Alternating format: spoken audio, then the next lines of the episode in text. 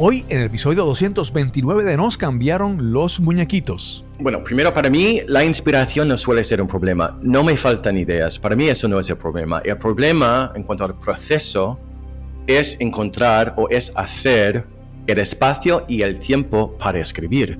Porque tenemos tantas responsabilidades, tenemos que pagar las facturas. Entonces, eso para mí. Pero si, si hablamos de ese esa parte del proceso más espiritual, más creativa, pues eso sí, es importantísimo que normalmente empiezo en un, en un estado meditivo, estoy limpiando todo lo que está pasando aquí para que pueda concentrarme, para que pueda abrirme a la inspiración, a las ideas y dejar que todo fluye, ¿no?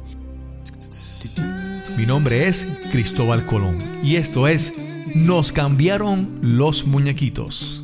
Nos cambiaron los muñequitos. Nos cambiaron los muñequitos. Nos cambiaron los muñequitos. Nos cambiaron los muñequitos. Nos cambiaron los muñequitos.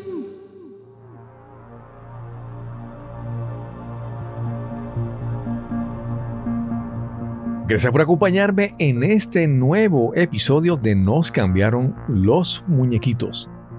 Aquí te hablamos sobre cómo superar la adversidad, cómo reinventarnos y darle la bienvenida al cambio en nuestras vidas.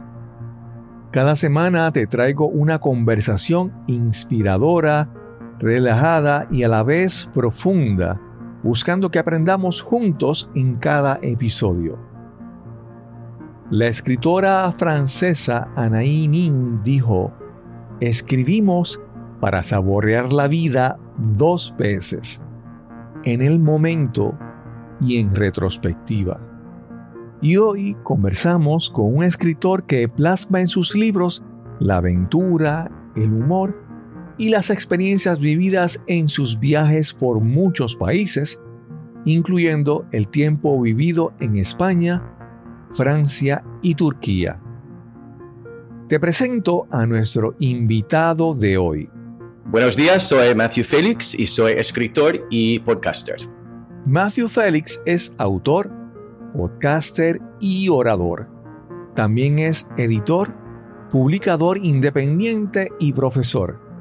Ha vivido en San Francisco durante más de 20 años y hoy hablamos de su proceso de autodescubrimiento a través de sus viajes, la escritura y la meditación.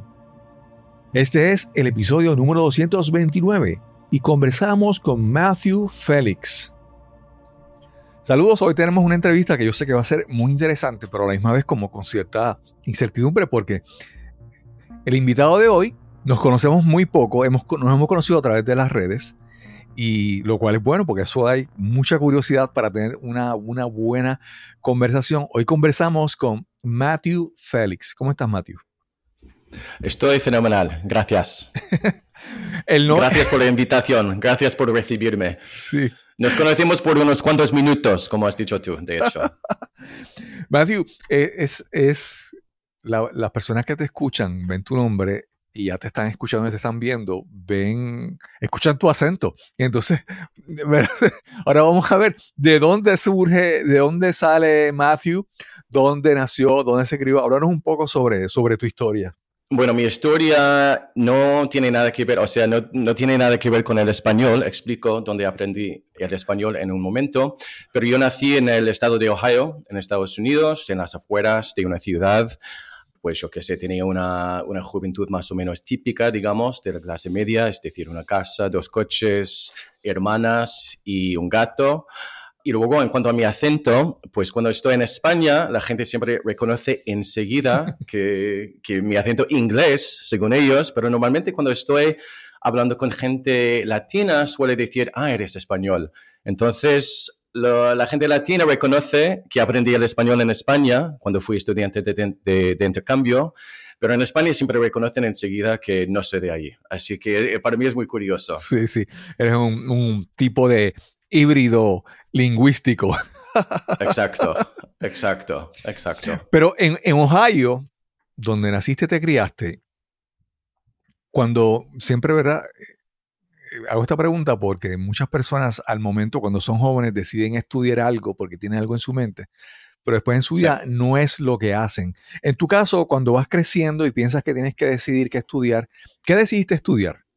Pues yo quería estudiar la escritura. Ok. Yo sabía muy, muy temprano que quería ser escritor, pero como suele pasar, los padres dijeron, de- de- dijeron, bueno, es que no puedes ser escritor porque cómo te vas a ganar la vida siendo escritor, así que tienes que estudiar algo de que puedes ganarte la vida. Entonces yo dije, bueno, si no puedes ser escritor, por lo menos de momento, ah, yo voy a estudiar lo que se llamaba, lo que supongo que se llama todavía, los estudios internacionales, que realmente es una mezcla que no tiene mucho sentido, o sea, es algo muy general, que es una mezcla de eco- económicas, lenguaje, las ciencias políticas, es, es un poco de todo. Entonces, eso es, saqué una, un, ah, es, es lo que estudié en la, un- en la universidad. Cuando dices que de- tú sabías que querías ser escritor, ¿por qué? De niño, ¿qué, qué, qué conducta había en ti? ¿Leías mucho? ¿Escribías? ¿Qué, ¿Cómo esa niñez desde niño ya tú sabías que querías ser escritor? Pues eso es una, pre- una- una buena pregunta. Yo sí que empecé a escribir en un diario que tenía, yo, yo tengo un diario de cuando tenía, bueno, en España se llama EGB, es decir, el Elementary School, no sé cómo se dice, Sí, pero o sea, yo tenía, yo qué sé, 10 años, 11 años, algo, 9 años incluso, porque fuimos de viaje y yo entonces lo apunté todo en un diario y no, no sé, supongo que desde entonces, o sea, en ese, empezando allí, me di cuenta de que me, me encantaba expresarme con la palabra escrita y seguía escribiendo en un, en un diario, de vez en cuando, por supuesto, escribía historias, cuentos y tal, pero luego también me olvidé, después de una temporada, cuando iba creciendo y cuando ha- habían otras responsabilidades y cuando, como ya he dicho, tenía que ir a la universidad y estudiar otras, otras cosas, sí que s- seguí escribiendo mi diario, pero dejé atrás ese sueño, ese deseo de ser escritor. Pero sí que, que empezó muy, muy, muy temprano, en Ok. mi vida, diría. Y, y de niño leías mucho, ¿Había, ¿tenías algún tipo de, Pues sí. algún escritor favorito? Háblanos un poco sobre eso.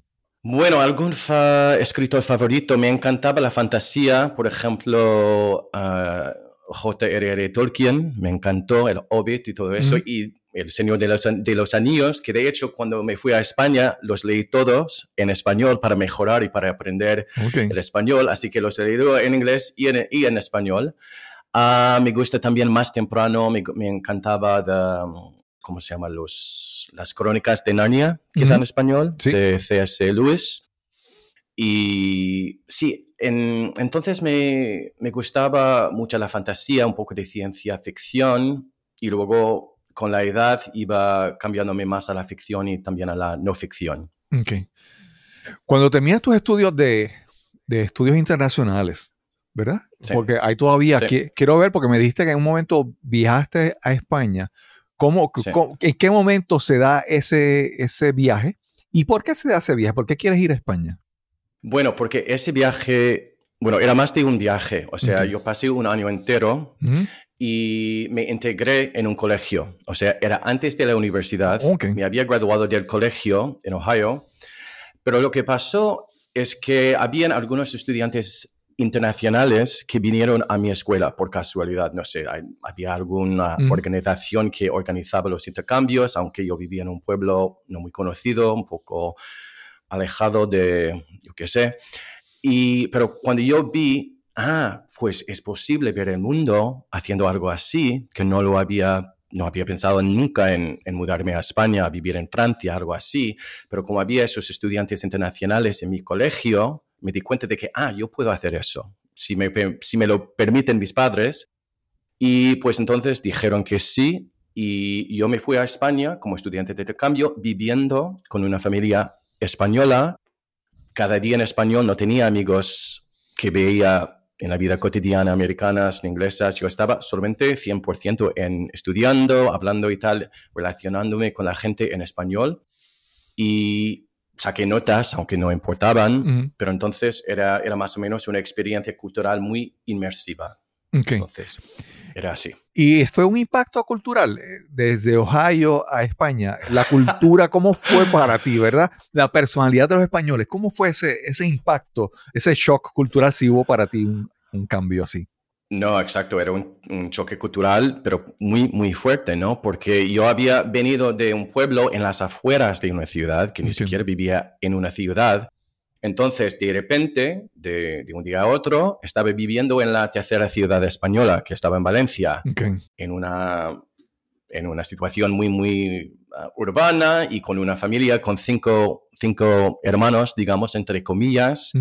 Y, y, pues sí, entonces en cuanto a la gente española, pues yo qué sé, viviendo en esa cultura me abrió los ojos a todo, simplemente por, pues, por, primero porque era tan diferente a lo que conocía yo antes, que no había vivido en una cultura latina, no había vivido en Europa, no, no hablaba el idioma, no conocía las culturas y no, es que me, me abrió los ojos por completo en, en cada sentido al mundo y, Claro. y cambió la vida, cambió mi vida, sí. Eso, ¿cómo te digo? Es, es, es como te digo, déjame hacerte esta pregunta, ¿verdad? Eh, ese choque cultural, ¿verdad? Primero te, te, te abre los ojos, pero yo creo que te debe despertar una curiosidad de que, por ejemplo, conociste solamente la cultura española, pero asimismo, tú dices, en el resto del mundo tiene que haber tantos países, tantas culturas diferentes. ¿Te despertó una curiosidad en ese deseo de seguir conociendo más culturas? Sí, hasta hoy. Y lo que hice, de hecho, cuando estaba viviendo en España, pues había una, espa- una especie de paso que podías viajar por toda Europa, que hoy en día se llama, han cambiado el nombre, pero en mi época, digamos, cuando estaba viviendo ahí, se llamaba el Interrail, que era un paso, podías viajar por todos los países europeos. Entonces hice eso, tenía, unos amigos en Francia y luego también en, en Finlandia, así que viajé por toda Europa del oeste. Pero luego, después de la universidad, quería tener, por consecuencia de esa primera experiencia cultural, pues quería tener una experiencia parecida, pero todavía más diferente a lo que conocía en casa. Y entonces, después de la universidad, me fui a Turquía para pasar un año, para vivir en un sitio todavía más diferente a, digamos, mi propia cultura. Y, el, y en la visita a Turquía, el choque fue, ya estabas, como ya estabas preparado con habiendo vivido en España o todavía fue un choque también grande para ti. No, no, no, un choque bastante grande para mí, porque esta vez fue muy, muy diferente, porque la primera vez fui a vivir con una familia española. Mm, sí. Yo tenía toda la situación, estaba, o sea, me recibieron Sí. y todo estaba organizado y tal. En cambio, cuando yo me fui a Turquía, decidí comprar un billete de avión y me fui. No conocía a nadie, no, no tenía un trabajo, no tenía una casa, era realmente a la aventura. Entonces, tenía que, re- o sea, aprendía mucho de mí, de mi resil- resiliencia, de mi Ujú. capacidad de encontrar un trabajo, de, porque el español tampoco me servía, el inglés un poco, pero no tanto, en, porque esto es, ya era hace más de 25 años, entonces, ah, no, era muy, muy difícil, muy difícil, pero pasé un año allí también, o sea, al final quedé un año entero y conocí a mucha buena gente y fue otra experiencia todavía más, más fuerte en cuanto a abrirme los ojos. ¿Y por qué escogiste Turquía en ese momento? ¿Qué, qué, ¿Cómo, verá? Porque me imagino, hace tantos años atrás, ahora, por ejemplo, uno ve las redes sociales, el internet, Google, uno puede buscar información, uno puede compartir experiencia con otras personas sin haber ido todavía a Turquía, pero en, tu- en ese momento, ¿cómo escoges Turquía? Bueno, es que me encanta que, que digas lo que has dicho en cuanto al Internet, porque yo para encontrar escuelas donde posiblemente trabajar en Estambul, yo me fui a la biblioteca para buscar posibilidades en libros normales, o sea, no había Internet todavía, o sea, apenas que Sí, no sí. lo podía utilizar para... Entonces, es, es una, una pregunta estupenda. Pues elegí Turquía porque como ya he dicho, quería una experiencia bastante diferente a lo que ya conocía en casa y la que, lo que ya conocía en Europa del Oeste. Y entonces estaba pensando simplemente por lo que, lo que, lo que sé, lo que habíamos estudiado, no sé qué, estaba eligiendo entre la India, Egipto y Turquía. Y entonces en ese periodo en que estaba pensando, el- tratando de decidir dónde quería ir, por casualidad hubieron como tres personas, cada uno de los cuales habían tenido experiencias o conocía a alguien que había tenido una buena experiencia, una experiencia interesante en Turquía.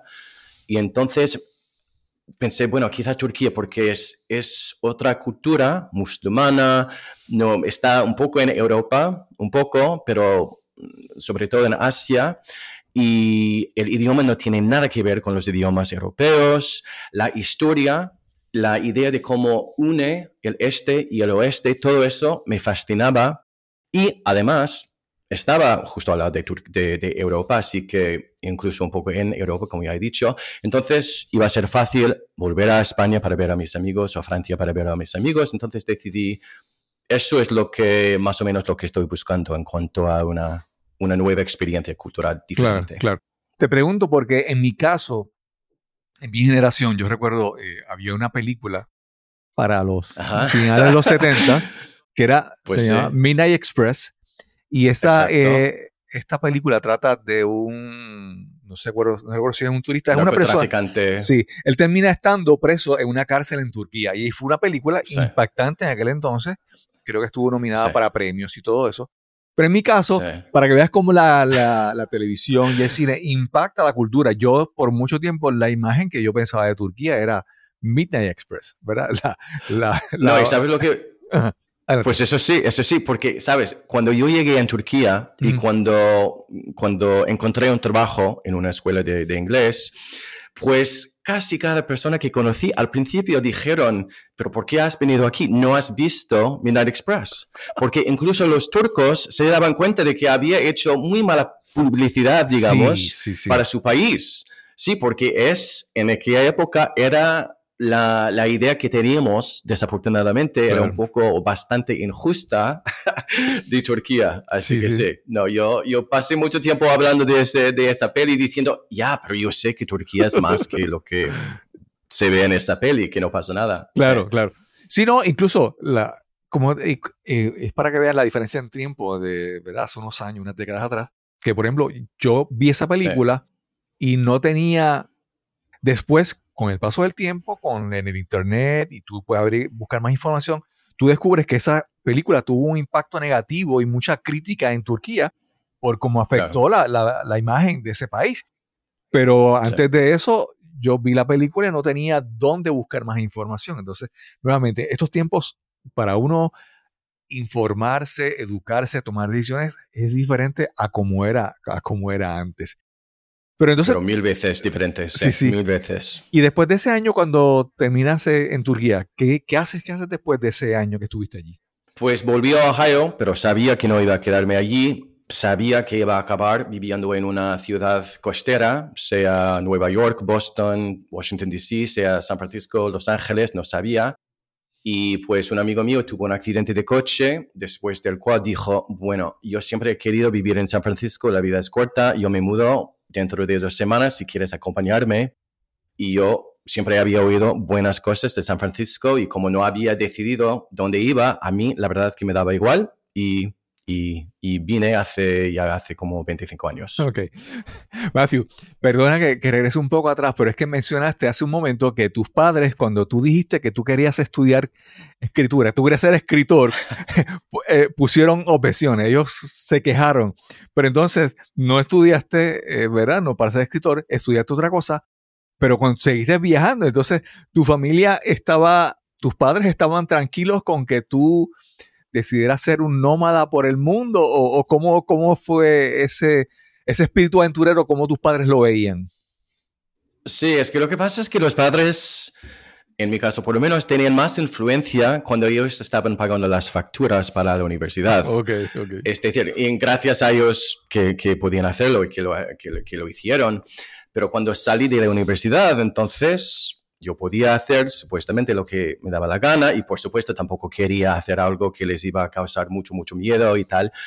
Pero yo creo que como ya había vivido en España, como ya había viajado tanto, como ellos vinieron a visitarme en España, así que veían que hablaba español, que sabía relacionarme, que sabía que había viajado tanto sin que algo me pasara, yo creo que aceptaron que, bueno, puede que no queremos que vaya a Turquía, pero también sabemos que que lo va a hacer, que es responsable y esperemos que todo le vaya bien. Ok. Así que yo, yo sí, no, no, no, no creo que estaban contentísimos de que me fuera a Turquía, pero, Pero- tampoco intentaron pararme. Claro, claro.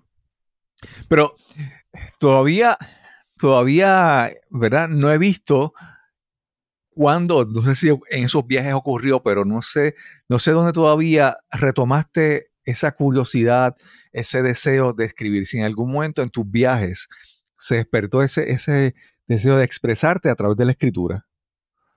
Sí, bueno, es que como te dije un poco antes, siempre estaba escribiendo en mi diario, pero eso es diferente que decidir que quiero dedicarme a la escritura y ser escritor. Y lo que pasa es que después de Turquía me mudé a San Francisco, como ya he dicho, me, yo encontré trabajo temporal haciendo lo que sea, poco a poco iba construyendo una carrera en, en, en el sector de los, digamos, los servicios financieros, como jefe de proyecto, como ingeniero de, de procesos, haciendo un poco de todo y ganándome bastante bien la vida, porque era una época en San Francisco en que los startups, todo eso estaba empezando, entonces la economía estaba muy buena, entonces había mucho trabajo y pasé varios años haciendo eso, pero llegó un momento en que y todavía estaba escribiendo, y, pero poco a poco llegaba esa idea de que esta vida, aunque me estoy, estoy cobrando bien y yo tengo una buena vida, pero esto no es para mí, esto no es lo que realmente quiero hacer.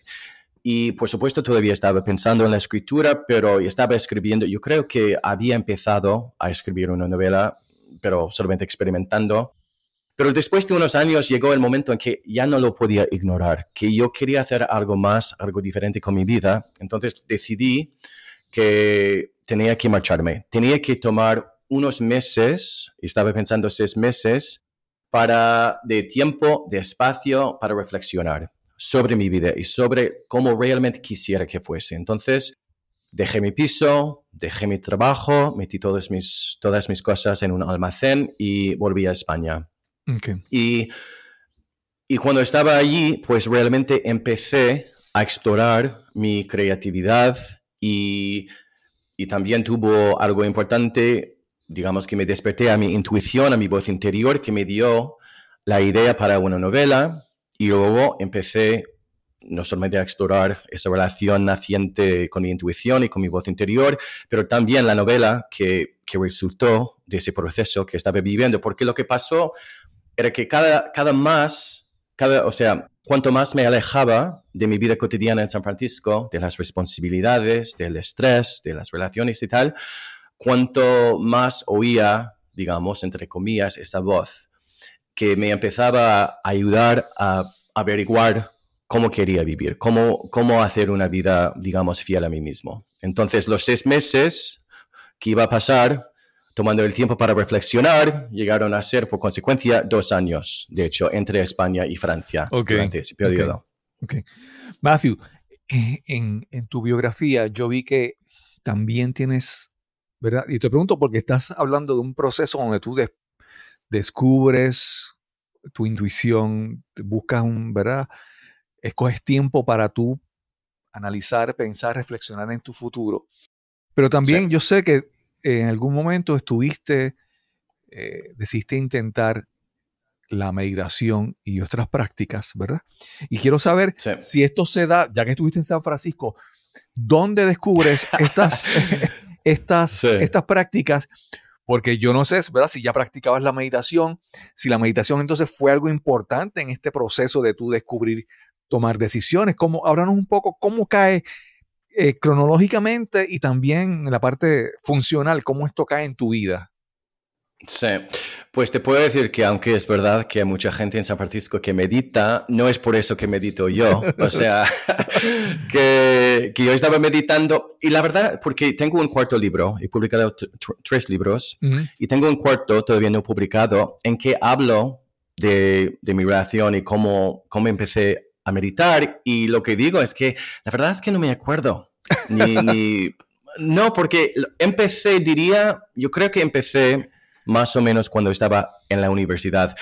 pero no puedo decirte si leí un libro, no, no, no me acuerdo de haber ido a un centro, digamos, de meditación ni nada así. La verdad es que no sé cómo empecé.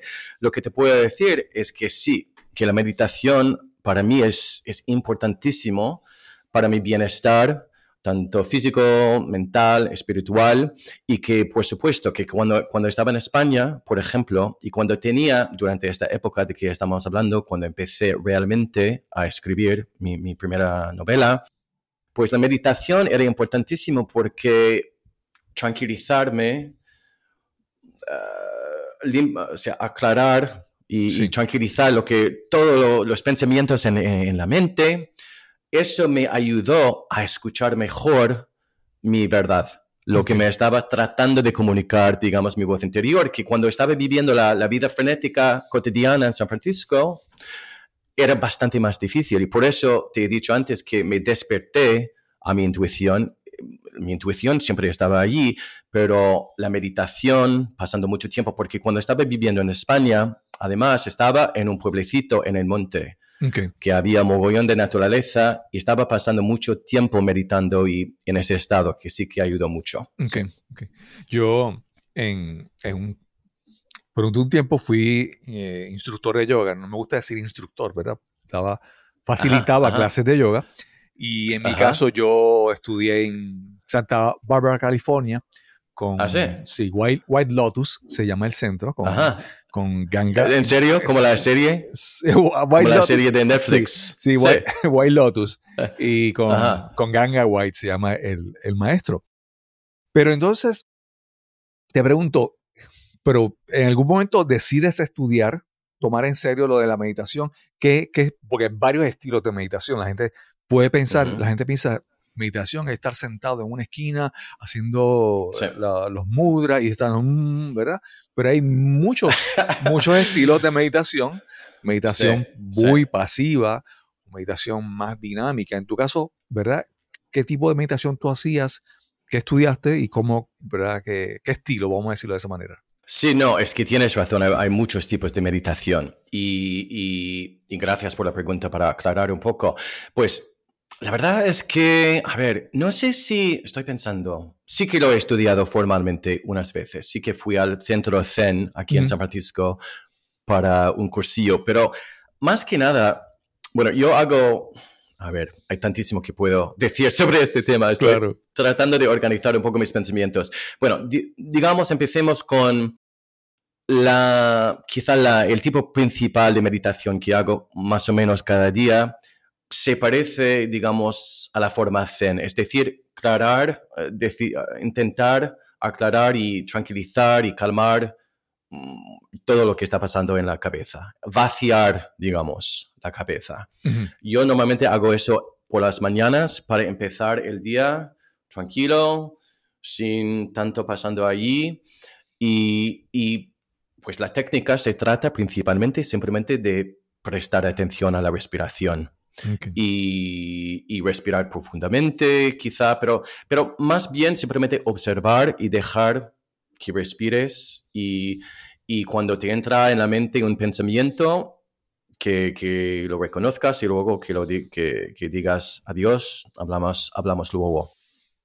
Pero también, a ver, a veces si tengo una pregunta, si hay algún tema sobre el cual necesito más información, puede que medite sobre ese tema, que también me abro a, a información, a, a comprensión, meditando sobre un tema.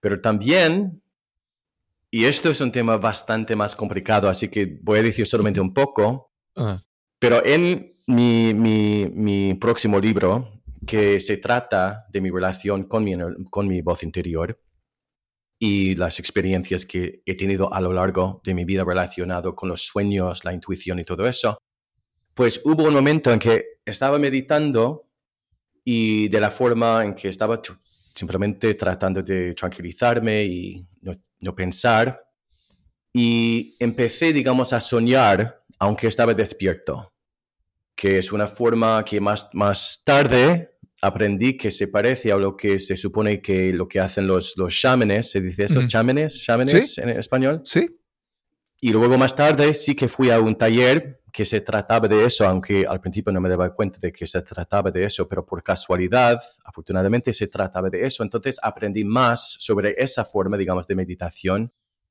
Así que a veces, yo un par de, de veces, tres veces al mes, yo medito de esa forma, es decir, ah, soñando despierto, digamos. Eh, Es la, la forma sencilla de describirlo, quizás. Sí. Eso pudiéramos decir que es como, como le llaman lucid dreaming, o sea, son sueños lúcidos, o es una técnica Mm. donde tú buscas meditar, dejar el espacio vacío para que lleguen ideas que, que pueden ser como casi soñar despierto, como dices. ¿Cómo lo describes? Es, es más bien el segundo, porque el soñar lúcido, Mm. lucid dreaming, eso es cuando estás durmiendo, pero y empiezas a soñar, pero te das cuenta de que estás soñando, pero estás durmiendo. Entonces, lo que estoy diciendo yo es más bien como visiones, que te, te pones en un estado de meditación y te abres, como has dicho tú, a los, una, una especie de sueños, pero no es lucid dreaming porque entonces estás durmiendo. Claro. Aquí estás despierto. Sí, eso es Claro. la diferencia. Y esto se ha vuelto aparte, porque ya tú mencionas que has escrito tres libros, y esto se ha vuelto Sí. parte de tu proceso creativo, o, o es algo que a veces lo usas, a veces no. ¿Cómo es tu proceso creativo al momento de escribir? De escribir, ¿verdad? Puede ser consciente Sí. o, o requiere ir a buscar ideas de manera conectándose con el universo, vamos a decirlo de esa manera. ¿Cómo lo? No, pues, pues, pues claro, pues claro, porque para mí la inspiración y la intuición y todo eso está todo vinculado, ¿verdad? Entonces, porque, bueno, primero para mí la inspiración no suele ser un problema. No me faltan ideas. Para mí eso no es el problema. El problema en cuanto al proceso es encontrar o es hacer el espacio y el tiempo para escribir. Porque tenemos tantas responsabilidades, tenemos que pagar las facturas, entonces eso para mí. Pero si, si hablamos de ese, esa parte del proceso más espiritual, más creativa, pues eso sí, es importantísimo que sí, que normalmente empiezo en un, en un estado meditivo, estoy limpiando todo lo que está pasando aquí para que pueda concentrarme, para que pueda abrirme a la inspiración, a las ideas y dejar que todo fluye, ¿no? Claro. Y, y sí, entonces eso es importantísimo. Y a través de la intuición, a través que conectamos con ella, a través de la meditación, a través de estar consciente de lo que está pasando en, en el cuerpo y también buscar inspiración. Y para mí eso quiere decir silencio, la, na- la naturaleza, pasar mucho tiempo allí. La soledad es muy, muy importante también porque, como ya he dicho, con las distracciones de la vida cotidiana, eso forma parte también. Pero sí, la meditación y todo eso también. Y, y también es por eso que hago esa, esa forma de, de meditar con los sueños cuando estás despierto, digamos. Porque eso para mí es como un ejercicio también de creatividad, realmente una manera de acceder a la parte creativa de mi mente, que también es parte de, de por qué lo hago. Sí. Y todo eso ayuda con el proceso creativo. sí. ¿Cómo, ¿Cómo se llama ese método que mencionaste de meditación que a la misma vez como... O, Bueno, yo diría que es como shamanic journeying, es decir, no sé decir eso en español, que sería sueños chamánicos. algo así, algo así, meditación chamánica, algo así. Ok. Que no soy chamán Claro, para, claro. para- para- para- para decirlo, pero esa técnica sí que, que lo, lo- la, la empleo de vez en cuando. sí. Algo que me pareció muy interesante y es que me- eh, dices que las ideas están, ¿verdad? Pero para ti lo, el reto es encontrar el tiempo y el espacio Sí. para sentarte a escribir. Entonces, me voy a desviar un poco, ¿verdad? En el tema un momento. Y es que Vamos. ahora, ahora en este momento se habla mucho de el chat GPT y las Mm, tecnologías de inteligencia artificial, ¿verdad? sí. Y entonces yo, Sí. yo miro eso y yo digo, obviamente, mi, mi trasfondo es, yo soy ingeniero de computadora, que no trabajo en eso, Ah, pero a mí esto, a mí esto no me, me parece interesante, pero no me atrae tanto. Y entonces yo siempre, en este momento, digo, no, no, esto, esto puede ser una distracción porque yo entiendo, yo estoy en un proceso de que tengo cada, cada vez escribir más. Yo entiendo que el reto para mí, a donde debo enfocarme, es que yo tengo que, como tú mencionabas, buscar el tiempo y el espacio para escribir, ¿verdad? Si, si Sí. fácilmente me puedo distraer e irme por esto, y, y tal vez que esto sea una herramienta para escribir. Yo, digo que dentro de mí yo digo, no, no, no, no, No. no, eso ni lo voy a mirar porque el No, reto siempre no. para mí es yo crear, buscar el tiempo y crear el espacio para, para escribir. Claro, claro. Bueno, supongo que, bueno, para mí, pues no quiero tener nada que ver, pero, pero también supongo, si permitimos que, que haya alguna utilidad, pues supongo que si eres, que, que estás trabajando como ayudante profesional y quieres escribir un correo muy rápido, puede que te ayude, no lo sé. Están Claro. hablando de utilizar la tecnología de, de esa manera, pues eso tampoco como escritor, tampoco me, me importa mucho. Claro. Pero si estás diciendo que te vas a, que vas a pasar menos tiempo escribiendo tu novela porque tienes esta aplicación de que puedes aprovechar para ahorrar tiempo, entonces yo digo, pero ¿por qué estás escribiendo? Porque se supone que es una... eh, se trata de la expresión personal Exacto. y un, un chat, no sé qué, no, no te está facilitando la expresión personal, simplemente, supuestamente, te está ayudando a gastar un poco menos tiempo haciendo, escribiendo lo que tienes que escribir. Pero además, yo, tú sabrás más que yo en cuanto a este asunto, pero lo que leí yo era que esa tecnología está, está creando, por ejemplo, un correo mirando a miles o no sé cuántos otros que ya existen, que realmente no está Claro. creando algo, que está tomando partes para formar algo, un conjunto que luego se supone es algo nuevo. Que eso para mí también es, es un aspecto todavía peor si se supone que está utilizando el trabajo no tecnológico, sino humano de otros que, que no están recibiendo nada en, en cambio. Así que no, no sé mucho, pero no soy muy aficionado, Claro, teniendo en cuenta lo poco que sé. claro. Matthew, mira, yo, yo me especializo en public speaking, ¿verdad? En enseñar a las personas a hablar en público. Y yo mismo he estado en un proceso Sí. de aprender a hablar y a conectar con lo que tengo que decir, a descubrir mi mensaje. Y yo siempre digo, yo siempre uso una, una frase de una canción del cantante Seal que él dice, Miracles will happen as we speak. Ese se ha vuelto como mi, mi lema, ¿verdad? Y yo he descubierto Tu lema, exacto. y he visto, descubierto y- en mí y en otras personas que en la manera en que tú entras con el, con el enfoque preciso, este proceso de aprender a hablar en público, ocurren cambios en ti, ocurren transformaciones y hasta puedes sanar. Yo, eh, siempre, entonces yo siempre digo a todo el mundo, aprender a hablar en público es un proceso de transformación, incluso de sanación. Contamos historias, hablamos, decimos, compartimos cosas y sanamos al hacerlo. En tu caso, Sí. para ti, ¿piensas que la escritura para ti ha sido un proceso de transformación, de sanación? Y si puedes hablar sobre cómo ha sido para ti la escritura, si ese es el caso. Pues, pues, claro, pues claro, es el caso. Y me, río un poco porque tendría, tendríamos que pasar 10 episodios hablando de este tema. Así que, en breve, a ver, en breve diría, si estamos hablando sea de hablar en público, sea de escribir una novela, sea de, de pintar una pintura, cualquier que sea la, la- la forma de, de creatividad de lo que estamos hablando, pues es que hay tanta- tantas maneras en que, que nos ayuda. O sea, primero nos estamos expresando y eso requiere un riesgo, eso requiere que una, vulner- ser vulner- vulnerable, Sí.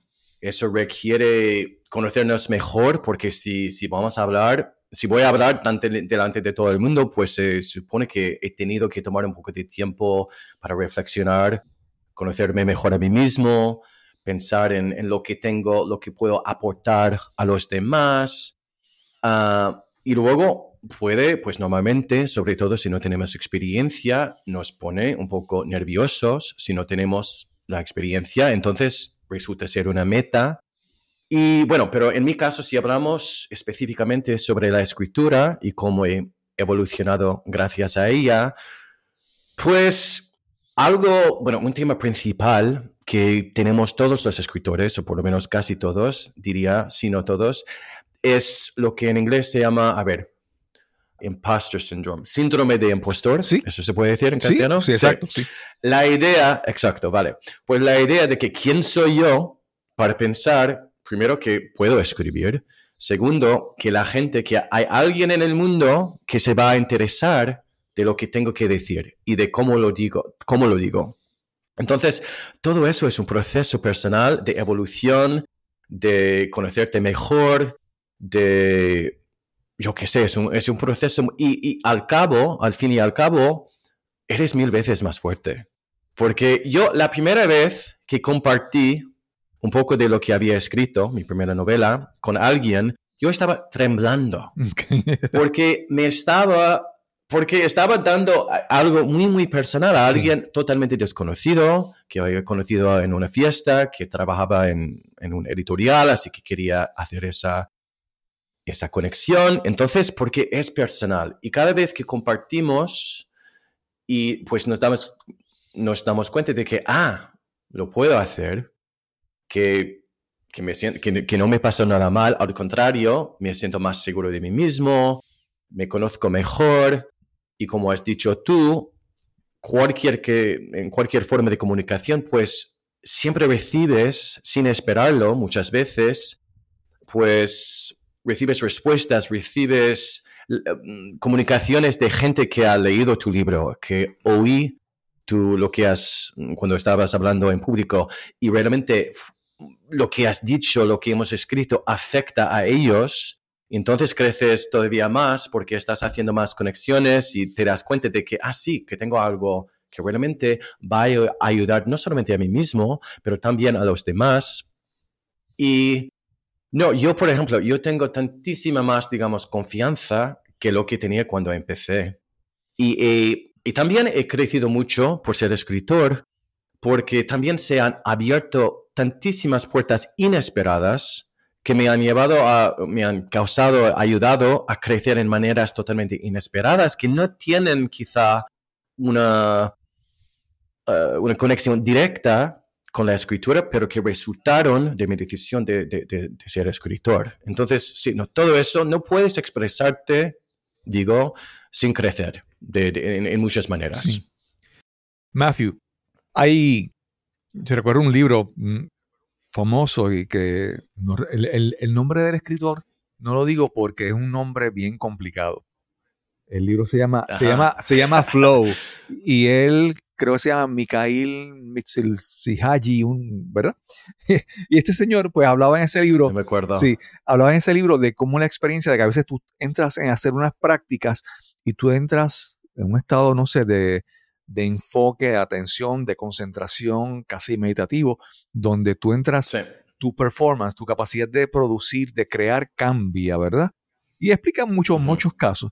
Y en tu caso, que tú hablas de que tú escribes y hablas de la meditación y la intuición, ¿verdad? En tu, en tu, en tu caso, ¿ha pasado que de repente tú escribes algo y después tú lo lees y tú dices, wow, yo escribí esto?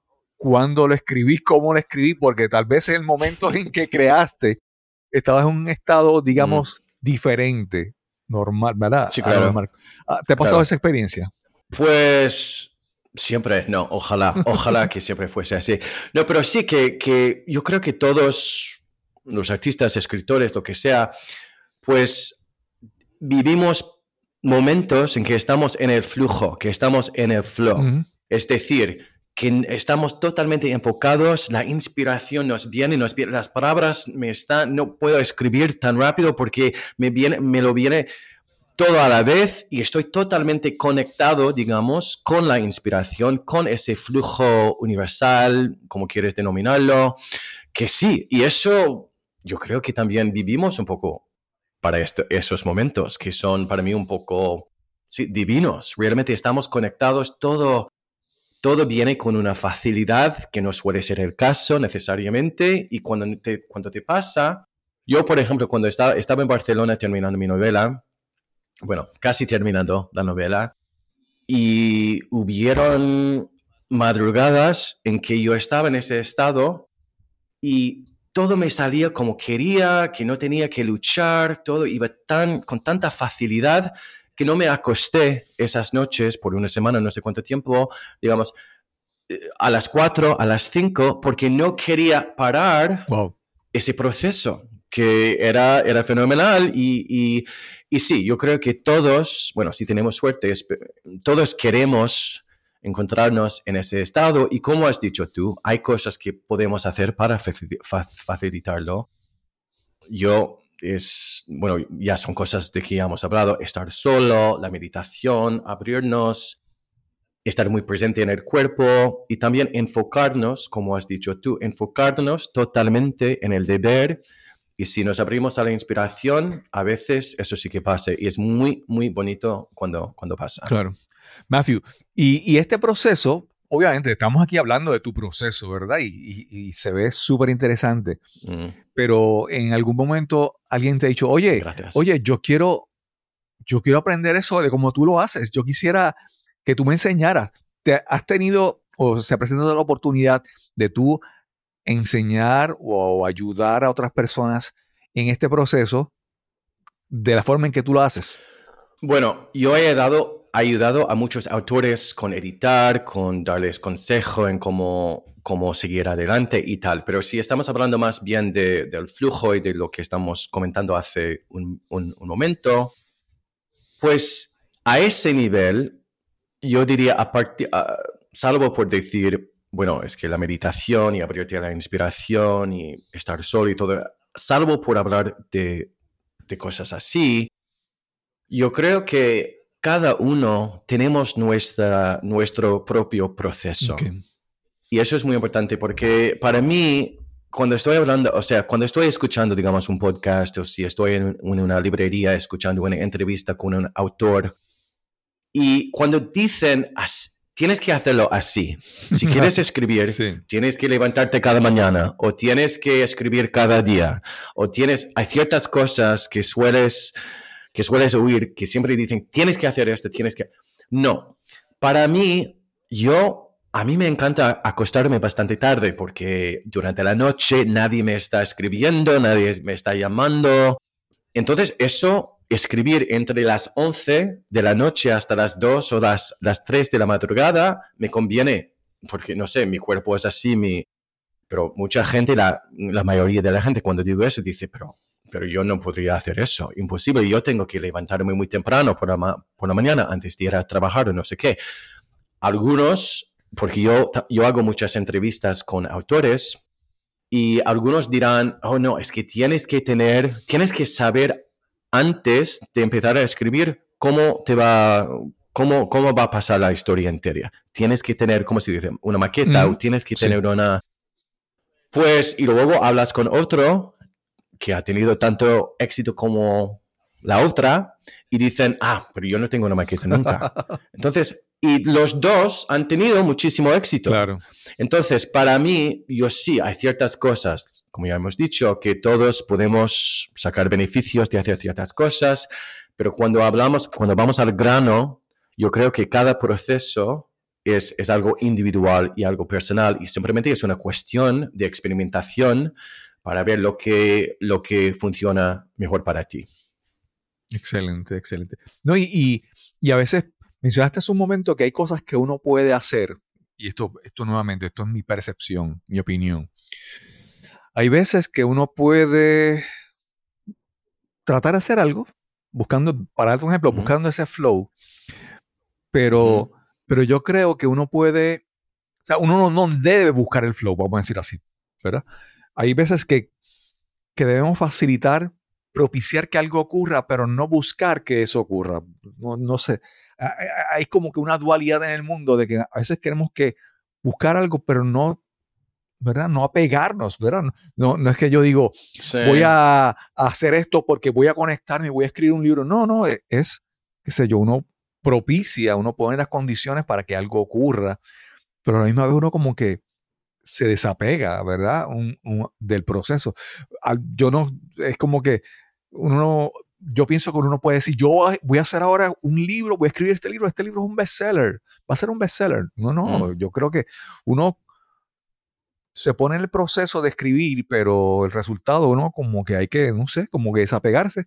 Y no sé, ¿verdad? Hay veces que no, no es así. ¿Cómo, cómo lo ves? Bueno, es que yo creo que hay muchas preguntas, por lo menos tres preguntas en lo que me has dicho, Mm. pero yo voy a decir en cuanto al- a, lo de los bestsellers, Ujú.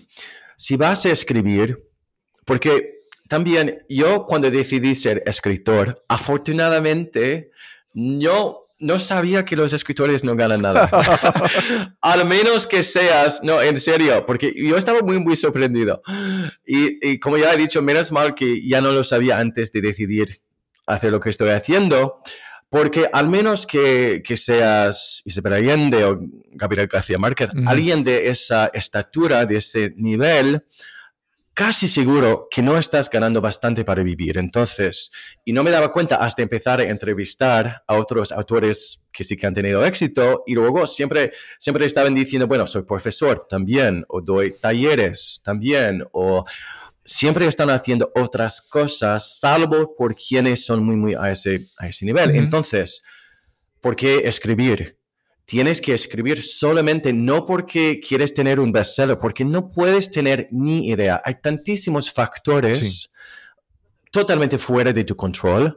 Tú no sabes lo que va a ser el mercado, cómo va a ser el mercado del libro cuando, cuando te salga tu libro, que va, ¿cuántos años va a pasar? Mi, mi primera novela, y esto es típico, tardé 10 años Wow. en terminarla. Mis otras, mis otros libros, pues menos tiempo, porque ya, hablando de proceso, ya conocía mejor mi proceso y tal, y tenía más confianza y tal y cual.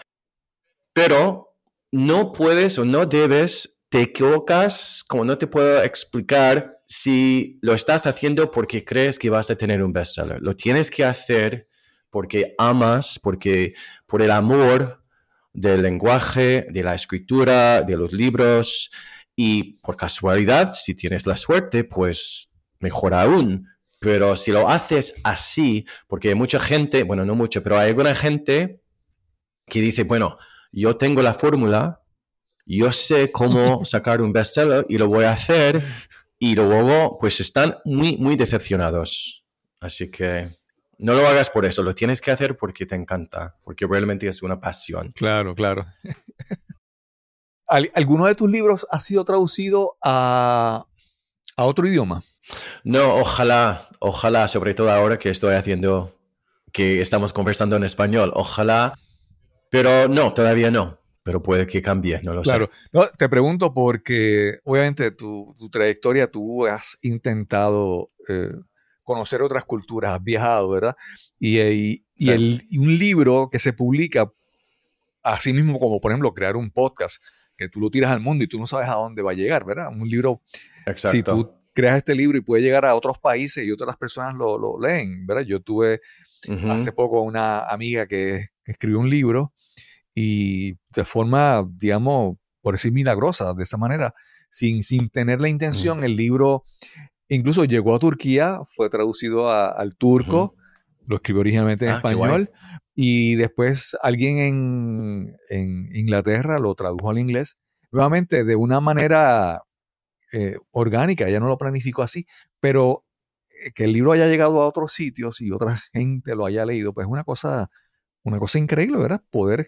Sí, no, a mí me encanta porque aunque mis libros están solamente en inglés, sí que he recibido, recibí una, había una mujer en India, en la India, que en una biblioteca india, que yo no tenía ni idea de que mi, mi libro estaba en una biblioteca en India, pues la encontró el libro y le encantó y luego escribió un- una crítica ah, que apareció en un sitio web indio. Wow. Entonces, sí, cosas. Y luego había, ah, hay una universidad en España, en Galicia, que encontraron mi libro ah, sobre Marruecos y me pidieron permiso para usar un poco del libro para, su para enseñar inglés. Wow. Entonces, sí, que a veces cosas así pasan que no esperas y, y si mejor aún, si tienes...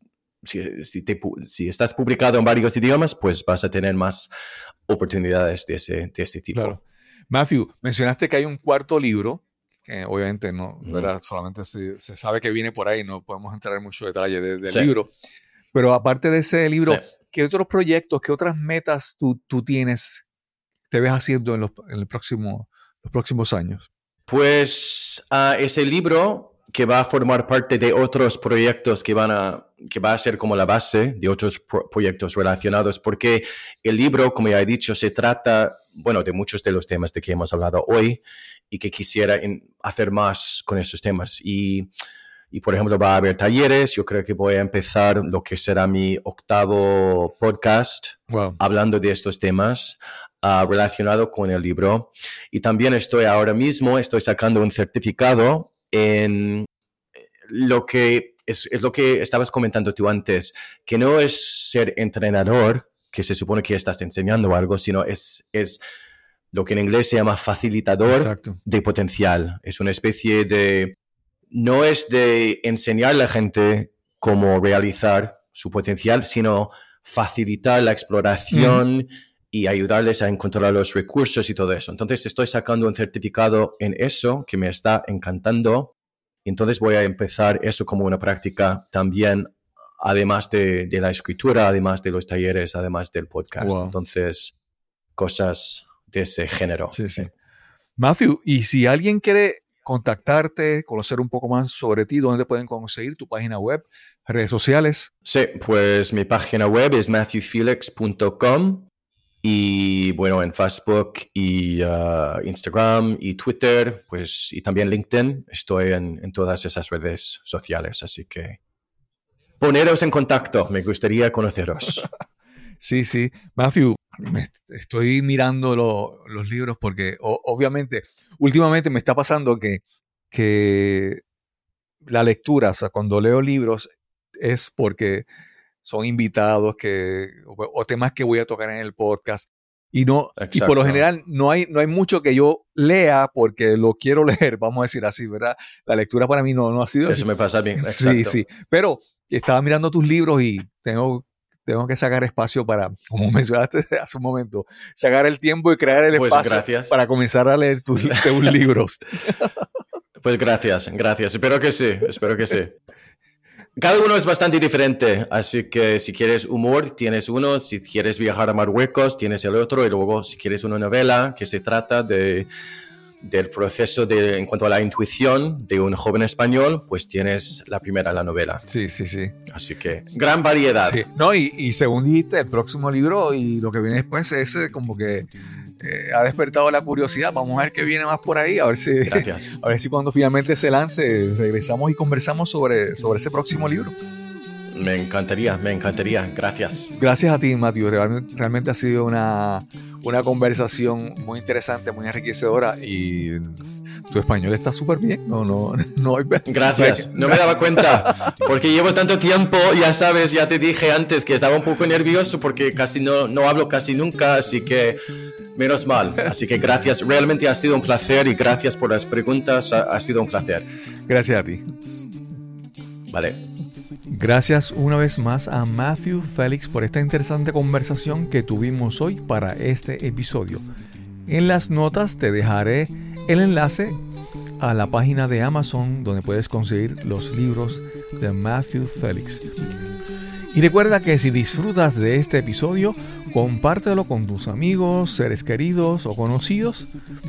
Este podcast es completamente gratis. El precio es que lo compartas con las personas que pienses que lo puedan disfrutar también. Y sin más que añadir, nos encontraremos entonces en el próximo episodio de Nos cambiaron los muñequitos. Hasta la próxima.